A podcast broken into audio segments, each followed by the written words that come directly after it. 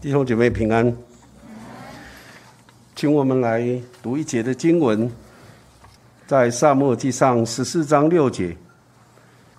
我们连续来读三次，因为只有一节的经文。你可以看荧幕，也可以看你的手机或者是圣经。我们一起来读萨母记上十四章六节，一起来。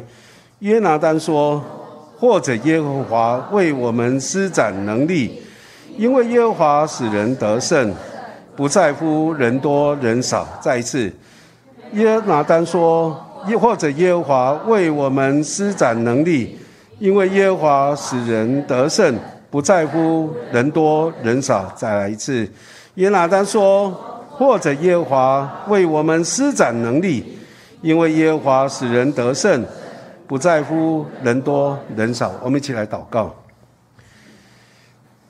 主啊，求你让我们能够认识你，以至于我们能够知道，主啊，在这世界上没有什么能够抵挡你的。若是你帮助我们，主啊，让我们可以在我们生命生活的里面来经历，主啊，你是我们的主，主啊，你是我们的帮助者，你与我们同在，以至于我们没有什么好胆怯害怕的。主啊，让我们。能够在你的里面勇敢的面对这一切，你容许临到我们身上的一切，以至于让我们能够经历在这样的过程当中，主啊，你不断的给我们力量，让我们能够过关斩将，能够不断的克服一切的难处。主啊，我们在你的面前向你献上祷告，帮助我们，因为我们的信仰是一个信的信仰。主啊，让我们因信被称为义。让我们因信来经历你的恩典，让我们因信来过每一天的生活，让我们因信来过我们这一生。求主带领我们，与我们同在，垂听我们在你面前的祷告，也祝福来到你面前的每一位，无论是现场或者是线上弟兄姐妹。我们在你的面前这样的仰望、祈求、祷告，奉靠救主耶稣基督的名，阿门。每一个要受尽的人，我都会跟他们约谈。约谈的时候，我会问他们两个问题：第一个问题，你认识耶稣吗？第二个问题，你知道基督徒为什么要受尽吗？对于第一个问题，你认识耶稣吗？其实这个问题有另外一个角度的一个思想，另外一个角度是这样问的：耶稣认识你吗？其实要问你认识耶稣吗？比较容易回答，因为读圣经，因为听啊牧师所讲的，或者甚至上啊成主儿主的课程，我们都会多多少少听到一些有关耶稣的事情。我们可以把这些事情来说出来，好像我们是认识耶稣的。可是另外一个角度的问题是说，耶稣认识你吗？哇，这个问题就很难回答。耶稣认不认识我？我怎么会知道呢？一定要耶稣来回答这个问题，不是我来回答哈。所以我会问：耶稣认识你吗？其实也是要让每一个要受尽的人要去思想。思想什么呢？就是你跟耶稣到底有没有关系？啊，你跟耶稣有没有关系？耶稣认识你吗？其实我常常问一些要受尽的人，他们会告诉我，特别是小孩子，他会说他觉得耶稣认识他。我说为什么？因为他说每一次我跟耶稣祷告，耶稣都有回应我。我想那个就是我要的答案。当他在生命的里面真正的跟耶稣有碰触，然后他有经历耶稣的回应，我相信啊。他不只是知识头脑上面的认识耶稣，他也从他的心里面去感受到耶稣的回应。我觉得那就是我要的一个答案哈。所以他跟耶稣是真的有关系的。我希望这样的一种关系，这样的一种互动，不只是在受洗的时候肯定，更重要的是将来在他一生当中，他可以常常的经历，当他向耶稣祷告的时候，耶稣有回应。他不断的经历主的带领，经历主的引导，他跟耶稣真的是有这样的一个互动，有这样的关系。讲到耶稣认不认识你这个问题，是很重要的，很重要的。为什么呢？因为耶稣在马太福音七章二十一节到二十三节，我们来读这一段的经文。耶稣怎么说呢？我们一起来。耶稣说：“凡称呼我主啊、主啊的人，不能都进天国；唯独遵行我天父旨意的人，才能进去。当那日。”必有许多人对我说：“主啊，主啊，我们不是奉你的名传道，奉你的名赶鬼，奉你的名行许多异能吗？”我就明明的告诉他们说：“我从来不认识你们，你们这些作恶的人，离开我去吧。”我常常在想，要是我们基督徒，我们相信耶稣，相信了一辈子，等到有一天，我们想说。我们应该可以进天堂了哈，可以进天国了。突然在门口，耶稣就拦下我们说：“哎，你是谁呀？你认识我吗？或者说我认识你吗？”那时候怎么办呢？若是耶稣说我不认识你，啊，对不起，你不能进去。那我们怎么办？所以，耶稣认不认识我们啊？这个问题很重要。当然，耶稣认不认识我们，也包括我们认不认识耶稣。我们对主越认识，耶稣越认识我们，我们跟主的关系是越深的。那那个情况是不一样的。所以很多时候，对耶稣的认识不能够只是在头脑知识上面的。所以很多的呃受洗的孩子。他要我要问他这样的一个问题的时候，说你认识耶稣吗？他告诉我好多好多那个答案。我说对，这些都对，这些都是标准答案，圣教会里面给你的标准答案。但是我要的是另外一个答案，那个答案就是耶稣认识你吗？那样的一个答案，他跟主有这样的互动，那才是我真正要的一个答案。所以耶稣已经讲了，到那一天要进。天国的时候，不见得每一个人都进得去，唯有遵行天父旨意的人才能够进去，唯有真正的认识主的人，或者被主所认识的人，他才能够进去。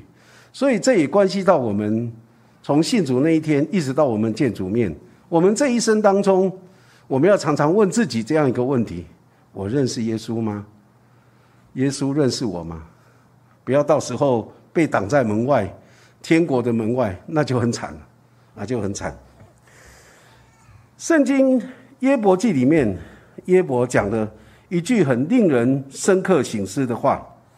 耶伯当他经历了许多的艰难困苦以后，他不断的在那里向神呼求，不断的要希望能够跟神有一些的面对面的这样的一个对答，但是他好像总是。没有办法从神那里得到他面对苦难的或者遭遇这些苦难的那样的一个对答的机会。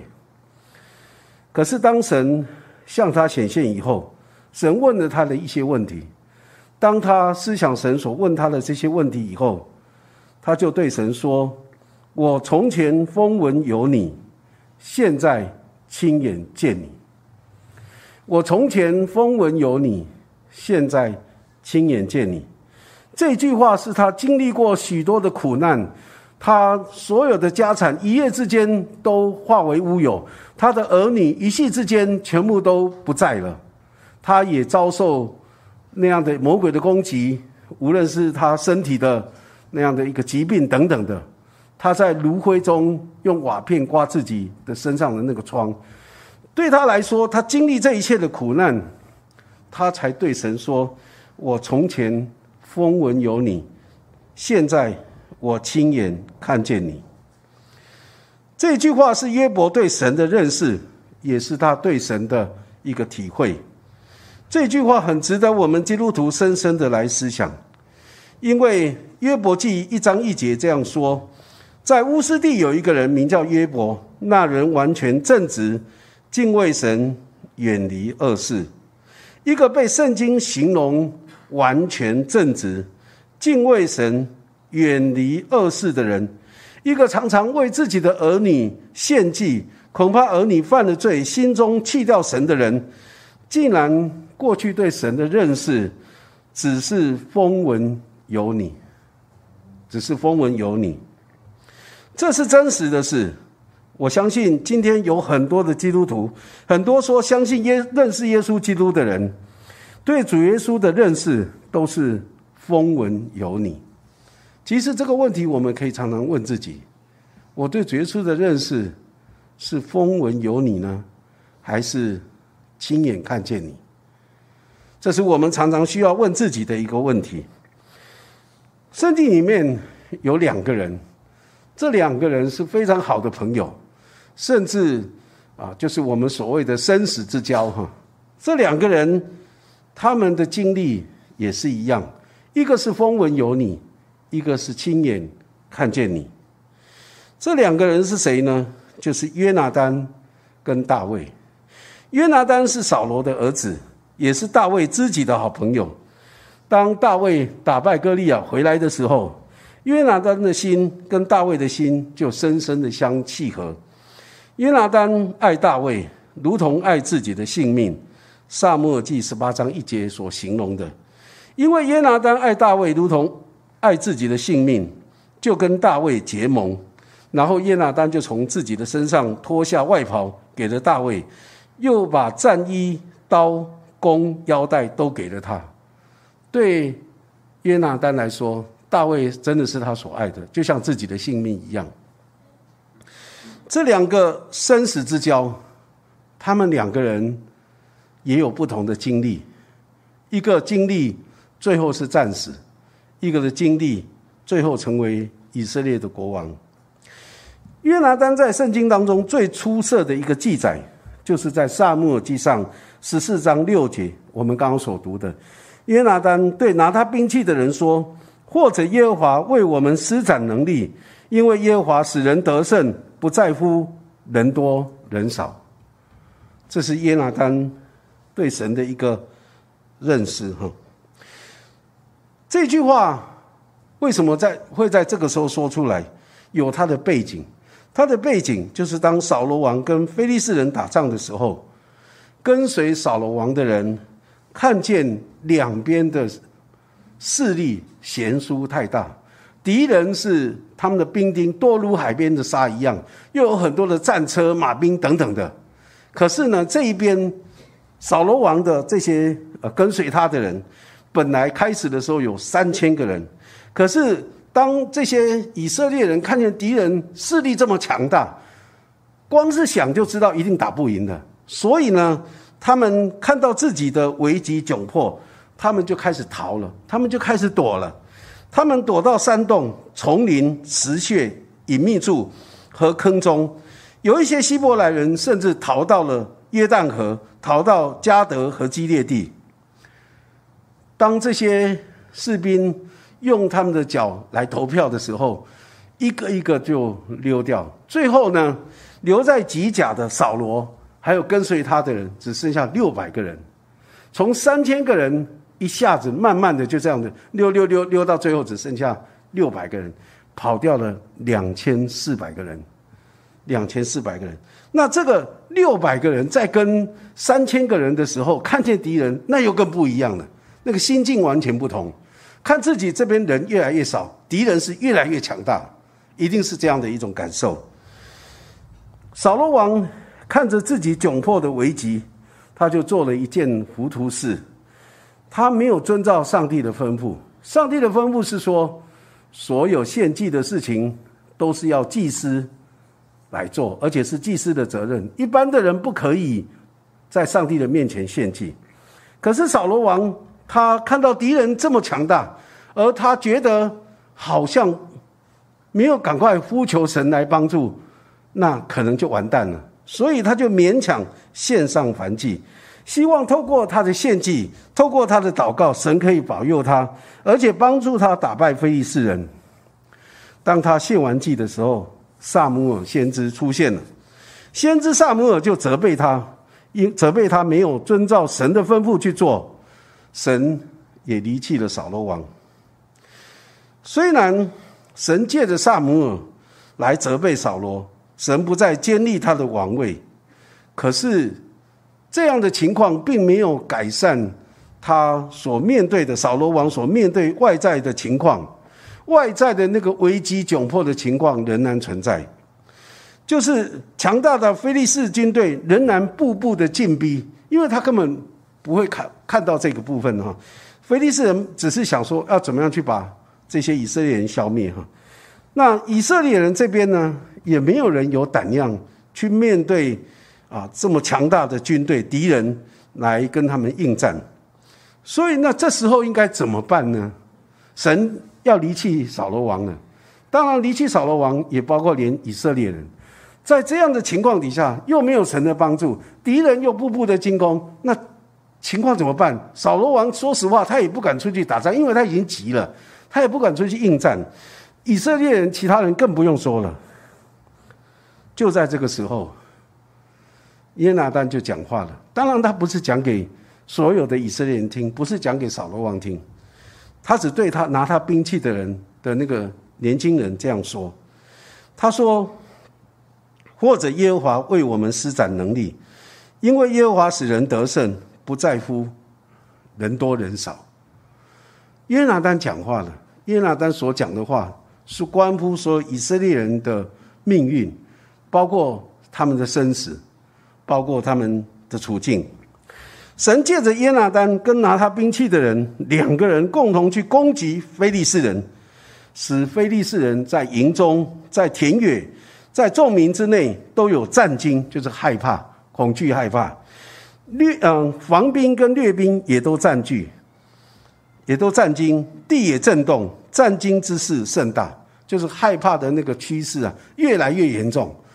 只是两个人去攻击他们，竟然让他们所有的人、所有的军队、所有的兵啊，完全非常的害怕，而且不战而溃。那一天，耶和华使以色列人得胜，一直战到伯雅文。伯雅文，耶和华使人得胜，不在乎人多人少。这一句话是一个信心的宣告。这一句话也是神透过耶拿丹的口来讲到上帝的拯救，神会这样的拯救他们。这句话也是神感动耶拿丹所说的话。按照当时的局势来看，连扫罗王自己都没有把握能够打仗，而且知道可能打一定是稳输的。所有的以色列人能溜的就溜，能逃的就就逃，稍微有一点胆量的还撑在那里，但是没有一个人敢去面对这样的一个情况。就是在这个时候，约拿丹，神透过约拿丹就讲了这样一句话：耶和华使人得胜，不在乎人多人少，而且少到什么地步呢？只有两个人，就让敌人完全崩溃，而且被打败。这一句话也成为约拿丹属灵真实的经历。他经历到真的，上帝使人得胜，不在乎人多人少。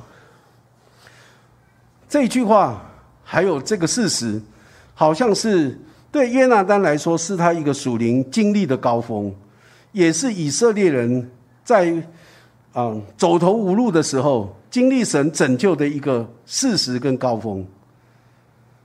但是，从圣经的记载里面，我们看到，实在是很可惜，因为约拿丹这样的一种属灵经历，也就只有这仅仅的一次。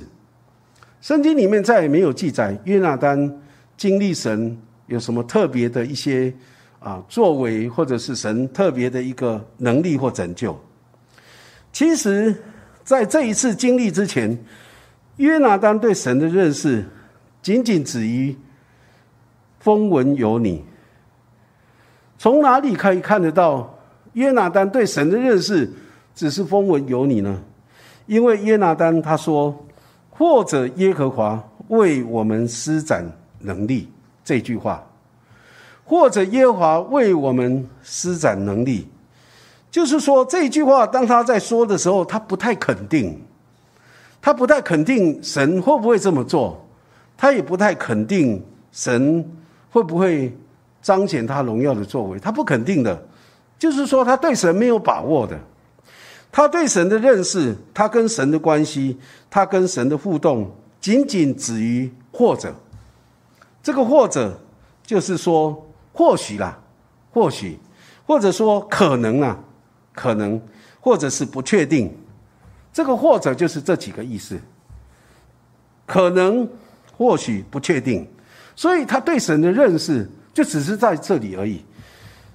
他不肯定神的能力，他不肯定神的作为，最重要的，他不肯定神的心意，他不知道神会不会来做这样的一件事情，他不确定，所以他想试试看吧。我常常在想，约拿丹对神的认识，风闻有你，其实也是我们今天很多基督徒的一种属灵的光景。我们或许跟约拿丹一样。有时候会有突然来的灵感，上帝的灵感动；有时候会有所谓的神来一笔，好像我们在做一些事情的时候，突然，呃，里面突然有这样的一个意念，然后我们就就把事情做好了，就做成功了。可是，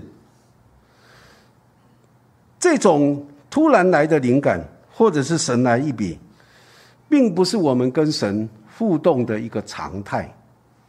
不是常态，意思就是说，我们并不经常听见神对我们说话，我们并不经常有一些神的带领引导在我们的心灵里面，我们并不常经历神的作为、神的能力，并不经常的，所以只是偶尔来那么一下。那为什么会有这些突然来的灵感呢？主要原因是因为神知道我们的境况，神知道我们的处境。神知道我们心里面的那种挣扎、痛苦，或者是啊无能为力。神特别的怜悯，特别的恩典，所以让我们可以经历神的一些荣耀的作为。不过呢，这种经历呢，就像人家常常说的一句话说：“船过怎么样，水无痕，对不对？船过去了，水面上就嗯不再有痕迹了。”我们的一些属灵经历常常是这样，船过水无痕，可能偶尔有经历一下，但是很快又没有了，我们又恢复老样子，又回到正常的生活里面去了。我们永远在等待，我们在等待什么呢？我们在等待上帝再一次的临到我们，再一次的进入到我们的生活里面，再一次的进入到我们的生命的里面，让我们再一次的经历他的作为。让我们再一次的有他的感动，我们都在等待，因为跟神的互动不是经常的，不是一种常态。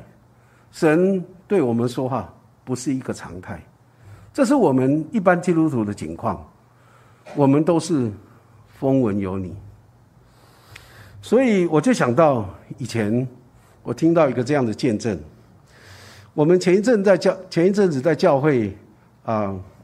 晨主的时候播放一个影片，那个影片特别介绍沟子口西安堂的龙教士。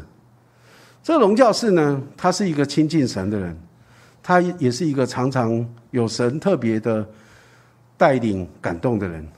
我记得师母有说过，有一次他在台南参加一个聚会，台南府前路的进信会，里面教堂里面坐得满满的，教堂的外面也是满满的，然后呢？他就躲，他就坐在，站在一个铁树的下面，然后呢，那个龙教士本来在讲道，在分享，分享到一半他就停下来，他就走走下他的讲台，走到师母的面前，然后就跟他说：“上帝要用他。”一个面对这么多的人在讲道的人，怎么会去注意一个？毫不起眼的小女子，我觉得那是上帝的带领，上帝的感动。上帝知道那时候师母正在为他前面的路在烦恼，在寻求。上帝特别感动他来对他说话。我也记得有一次，我也分享龙教士的经历。他上了公车以后，上帝就感动他的心，告诉他说：“哎，前面有一个。”年轻人坐的位置旁边有个空位，你去坐那里。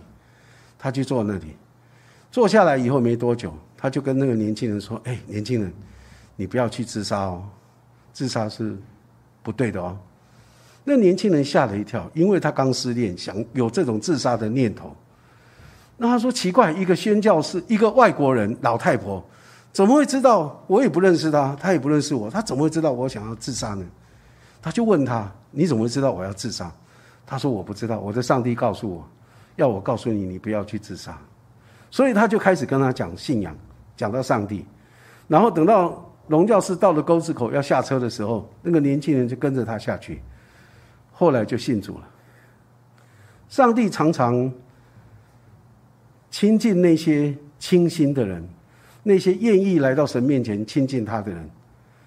上帝不断的会有一些的情况，啊，会告诉他，会告诉他怎么做。有一次也是师母在分享他的见证，睡觉睡到一半，上帝感动他起来祷告。他说：“到底要祷告什么？”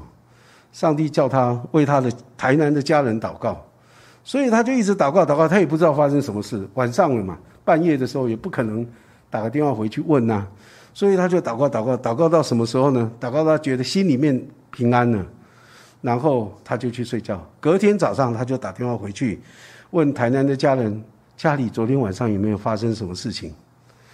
他家里面的人跟他说有，睡到半夜的时候，可能是那个蚊香哈。烧烧烧烧到棉被就着火了，后来不知道为什么，好像有人起来要上厕所，就看到着火了，就赶快一起把其他人叫起来，就把那个火给扑灭了哈。上帝常常会感动我们，让我们去做一些有时候跟我们有关，有时候跟我们无关的一些事情。可是那是上帝的作为，上帝要做这些事情，上这是上帝的心意。可是问题是。有多少人可以去抓住，或者是去被上帝的灵的感动抓住，然后能够这样的回应呢？其实有时候我们很多基督徒，上帝感动你了，你也不知道那是上帝的感动。就像萨姆尔，上帝不断的叫叫他第四次，他才知道那是上帝在叫他。我们常常都是不知道的，因为我们很少听到上帝的声音，我们很少有圣灵的感动在我们的里面。所以，我们圣灵在感动了，我们也不一定知道。甚至有时候是上圣灵的责备，哦，我们或许做一些事情是不对的，说一些话是不对的，圣灵在责备，我们还不知道。甚至有时候有一些事情即将发生，可是圣灵就事先在提醒，我们还朦胧无知啊，不知道哎有事情要发生了。就是说，我们的那个灵里面那个对神的那个。啊，反应啊很迟钝，我们不太能够很灵敏的去体会圣灵在我们里面的一些带领或者是一些的感动，我们没有那么敏锐，所以我们常常处在一种风闻有你的里面，风闻有你，这个是我们很多基督徒的境况，可是也有一个人，他却是经历是亲眼看见你，那个人就是。约拿丹的好朋友大卫，大卫在圣经当中被称为合神心意的王。萨母尔记上十三章十四节说：“耶和华已经寻找一个合他心意的人，立他做百姓的君。”大卫从他打败歌利亚以后，他啊，一直到他真正成为以色列的君王，这几十年中间，他尝尽了人世间的酸甜苦辣。他先是。啊，扫罗拿兵器的人，啊，拿兵拿扫罗兵器的人，后来他当他打败歌利亚以后，就成为呃以色列国的战士长。那因为扫罗王嫉妒他，又把他降为千夫长。因为大卫做事情实在是有神同在，太顺利了，所以扫罗很紧张，很害怕，就把他降为千夫长。然后呢，扫罗又对他说：“若是他努力的帮助。”扫罗打败非利士人，他要把他大女儿嫁给他，结果等到应该要嫁的时候呢，去嫁给别人了，啊，大卫的努力都是白费的。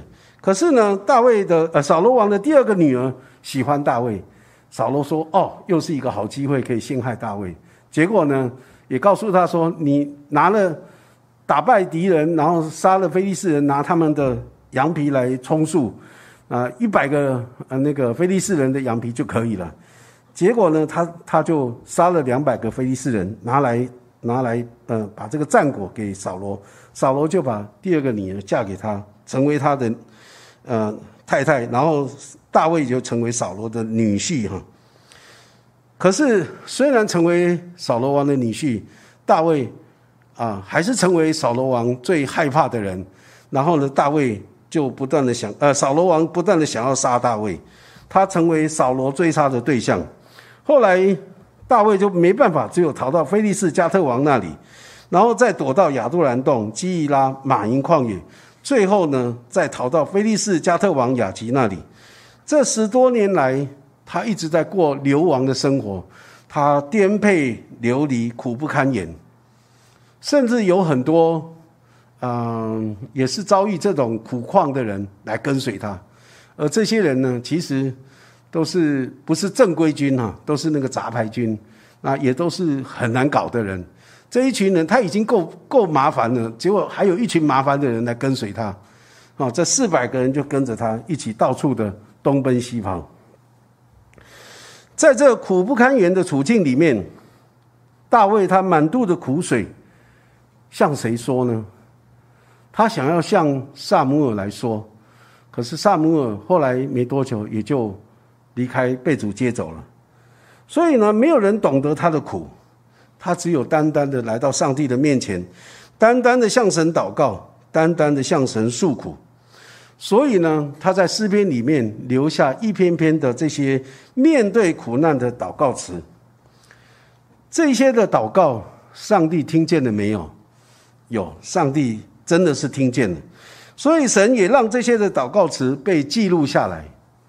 假如不是神容许留下这些的祷告词，大概我们看不到今天大卫所写的这些诗篇。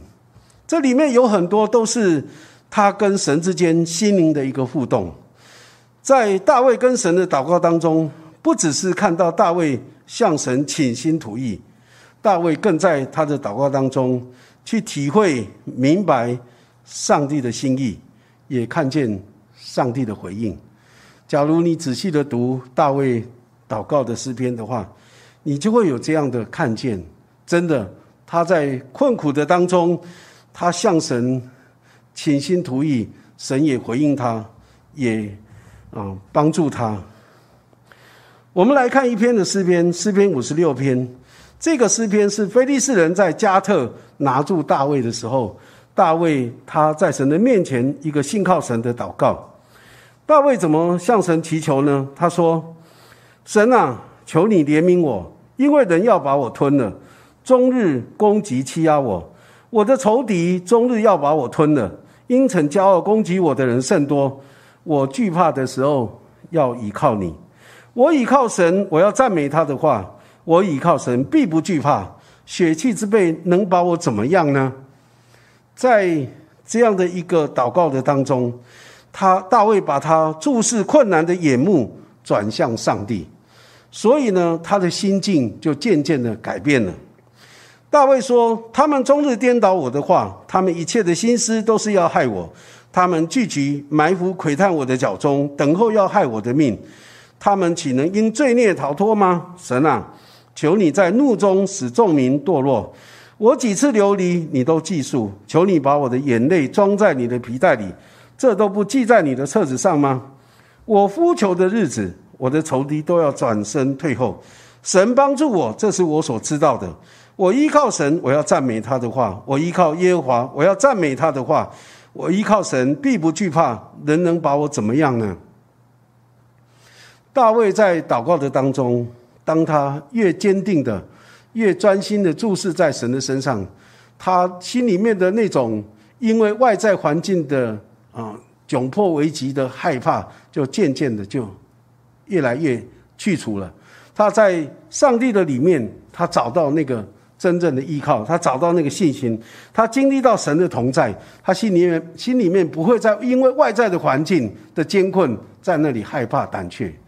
他心里面越来越笃定，神是与他同在的，神也听了他的祷告，所以大卫在神面前说。神啊，我向你所许的愿在我身上，我要将感谢祭献给你，因为你救我的命脱离死亡，你岂不是救护我的脚不跌倒，使我在生命光中行在神面前吗？大卫是这样的经历神，在他的祷告里面，他越艰难困苦的日子里面，他越紧紧的抓住神，他越经历神，在他心里面成为他的安慰，成为他的力量，成为他的帮助。所以在诗篇六十一篇，大卫也这样祷告，他说：“神啊，求你听我的呼求，侧耳听我的祷告。我心里发疯的时候，我要从地极求告你，求你领我到那比我更高的磐石，因为你做过我的避难所，做过我的坚固台，脱离仇敌。我要永远住在你的帐幕里，我要投靠在你翅膀下的隐秘处。神啊，你原是听了我所许的愿。”你将产业赐给敬畏你名的人，你要加天王的寿数，你他的年岁必存到世世，他必永远坐在神面前。愿你预备慈爱和诚实保佑他，这样我要歌颂你的名，直到永远，好天天还我所许的愿。大卫不断的透过他的祷告，他经历神的同在，透过他的祷告，他感受到上帝的垂听跟回应。他已经不再去注意到周遭的那些环境是多么的糟糕、多么恶劣，他不再因为这些事情心里面觉得愁苦、觉得烦恼、觉得重担，他反而可以在神的面前全然的交托给神，他有能力来面对他每一天的生活。虽然那个环境好像没有改变，可是他的心境改变了，他不再这些觉得这些困难是困难，他不再觉得这些艰难困苦是艰难困苦。他已经有能力知道怎么去面对，怎么去胜过。他不断的经历神在他身上的引导。大卫在颠沛流离的日子里，每一天都在打仗。对他来说，他每一天都在征战，因为他打仗征战的对象不只是外在的环境的那种那些敌人那些艰难困苦，他另外打仗征战的对象是他的心。因为人在患难的里面，心最容易失去力量，最容易失去盼望，最容易就灰心丧胆。他一，他也除了面对敌人外在的敌人，他还要面对自己内心的那个软弱那个敌人。他不断的在这当中依靠神来面对，来啊不断的得胜。他来到上帝面前的祷告。不是一种轻描淡写的说些无关痛痒的话。我常常想，我们很多基督徒，我们的祷告好像也没什么事嘛，哈。问问看，我们常问人说：“哎，你有没有什么需要代祷的事情呢？”想一想，好像都还好嘞，没什么问题哈，没有什么需要特别祷祷告的。所以我们的祷告大概也都是无关痛痒的，因为好像都没有什么问题。可是，假如今天我们像大卫一样，每天都在征战，都在打仗。那你的祷告就不一样了，那个你需要带祷的那个就不一样了。可是，我想这个是我们很多基督徒为什么是风闻有你的原因，因为我们没有处在那种水深火热的里面，好像我们需要祷告没有那么迫切，没有那么那么需要哈。所以，对大卫来说，他来到神的面前，不是轻描淡写的说些无关痛痒的话，啊，甚至我们有时候这些无关痛痒的话。哎，祷告完就忘记了。请问弟兄姐妹，你还记得你昨天晚上有祷告吗？祷告的内容是什么？不知道。好，那个是太近了一点。好，再往后拉一点。上个礼拜你跟神祷告了什么？还记得吗？不记得。有一些人记得。只有那件事情是你真的很在意的，你会记得。假如你不是很在意的，早就都忘光了。我有时候在想。上帝到底对我们的祷告要认真还是要随便呢？有时候可能跟我们有关系哈，我们的态度有关系。我们对来到上帝面前的祷告随随便便哈，随便的无所谓了，可有可无了。哎，可能即使上帝回应了，你也不知道，你也不知道。可是，假如我们真的很认真、很在意，你一直说神啊，你一定要垂听，你要垂听。哎，紧紧抓住神，神啊，你一定要回应，你要等，你等候他，一直忍忍耐等候他。你看上帝会不会回应你？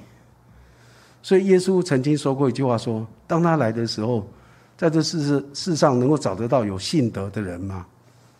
你知道这个有信的人，有信德的人，就是有信心的人，他的这个信是什么样的情况才有这种信呢？就是那个不义的法官碰到哀求的寡妇，那个寡妇不断的哀求、哀求、哀求、哀求，缠磨他。最后，那个不义的官说：“我天不怕地不怕，上帝不怕人，我也不怕，我只怕他，因为他天天缠着我，就是要我帮他解决他的难处。”所以耶稣说：“当耶稣再来的时候，找得到这样的人吗？就是你的祷告是这么认真的人吗？有这样的信心的人吗？”对大卫来说，他每一次的祷告，用台语这样的形容，就是对心肝的激斗了。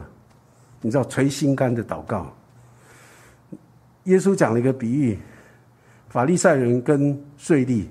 法利赛人说：“啊，我的我每一个奉献十分之一，我怎样进食，我怎样哦，我不像那个人他怎么样呢？那么坏，他这是法利赛人祷告。那个税吏怎么祷告？他捶着他的胸膛说：‘神啊，开恩可怜我这个罪人。’这是他的祷告。耶稣说：‘这个税吏回去比那个人更算为义，比那个法利赛人更算为义。’”今，所以我们的祷告，上帝都在看。我们是用什么态度在在神面前祷告？你的祷告是怼星光的祷告吗？对大卫来说，他每一次的祷告都是生死攸关的祷告。上帝没有帮助他，大概就完了，就没命了。所以他知道这个祷告是很重要的，他要紧紧的抓住神，他要紧紧的依靠神。生死攸关的祷告，他跟上帝的互动都是来真的。都是来真的，不是可有可无，不是花拳绣腿的，不是，不是那样的一种互动。他知道他真的需要神的同在，没有上帝他就活不下去。所以我们看见，对大卫来说，他这一生的经历是亲眼看见你，亲眼看见你。其实，我们今天的每一个基督徒，我们不一定要像大卫一样。天天经历颠沛流离的困难日子，我们不一定需要这样。不过，假如真的是有一天我们有这种经历的话，我们也不要怨天尤人，我们不要埋怨上帝说为什么我过得这么苦。不要，因为有时候这样的一种经历，反而会让我们更亲近神，让我们更经历神的大能，更经历神的作为，更经历神是垂听祷告的神。所以圣经里面告诉我们说，少年负二是好的，你才能够了解、体会神的恩典，你才能够感受得到上帝的恩典。不然有时候一帆风顺，茶来伸手，饭来张口，你都不觉得上帝的恩典算什么？你觉得无所谓，因为太顺了。反而在苦难当中，我们才会体会神真的是垂听祷告的神，他是真实的。所以我们怎么样来经历亲眼见你呢？就是当我们跟神，我们跟神的互动，我们跟神邻里的交通往来，一定要像大卫一样是来真的。只有在你的生活、生命里面，你跟神是来真的哈，你才能够经历到神是垂听祷告的主。而且你的祷告要像刚刚所说台语说的“对心瓜”的祷告。假如你是无关痛痒的。你你祷告完就忘记了，上帝也忘记了。当然，上帝不会忘记的。可是问题是，上帝回应了，你也不知道上帝回应了，因为你不在意。所以，我们祷告要像怼星光那样的祷告。我们读神的话，要像鹿渴慕溪水一样，没有那个溪水，它就渴死了。一定要像鹿渴慕溪水一样，我们渴慕神的同在，要像没有神，我们就活不下去那样子，我们就可以经历。我们不只是风闻有你，而是现在现在亲眼见你，亲眼见你。所以，当我们分享风闻有你、亲眼见你的时候，我们不要忘记耶稣所说的话：凡称呼我主啊、主啊的人，不能够都进天国；唯有遵行天父旨意的人，才能进去。那一天，有许多人会跟主说：“主啊，我们不是奉你的名啊赶鬼，奉你的名行许多的异能，我们奉你的名做了很多很多的事情。”耶稣要说：“我不认识你，你是谁啊？我不认识你。”希望我们没有一个相信，我们每个基督徒，我们每一个相信上帝的人，我们没有一个人是像那样的人一样。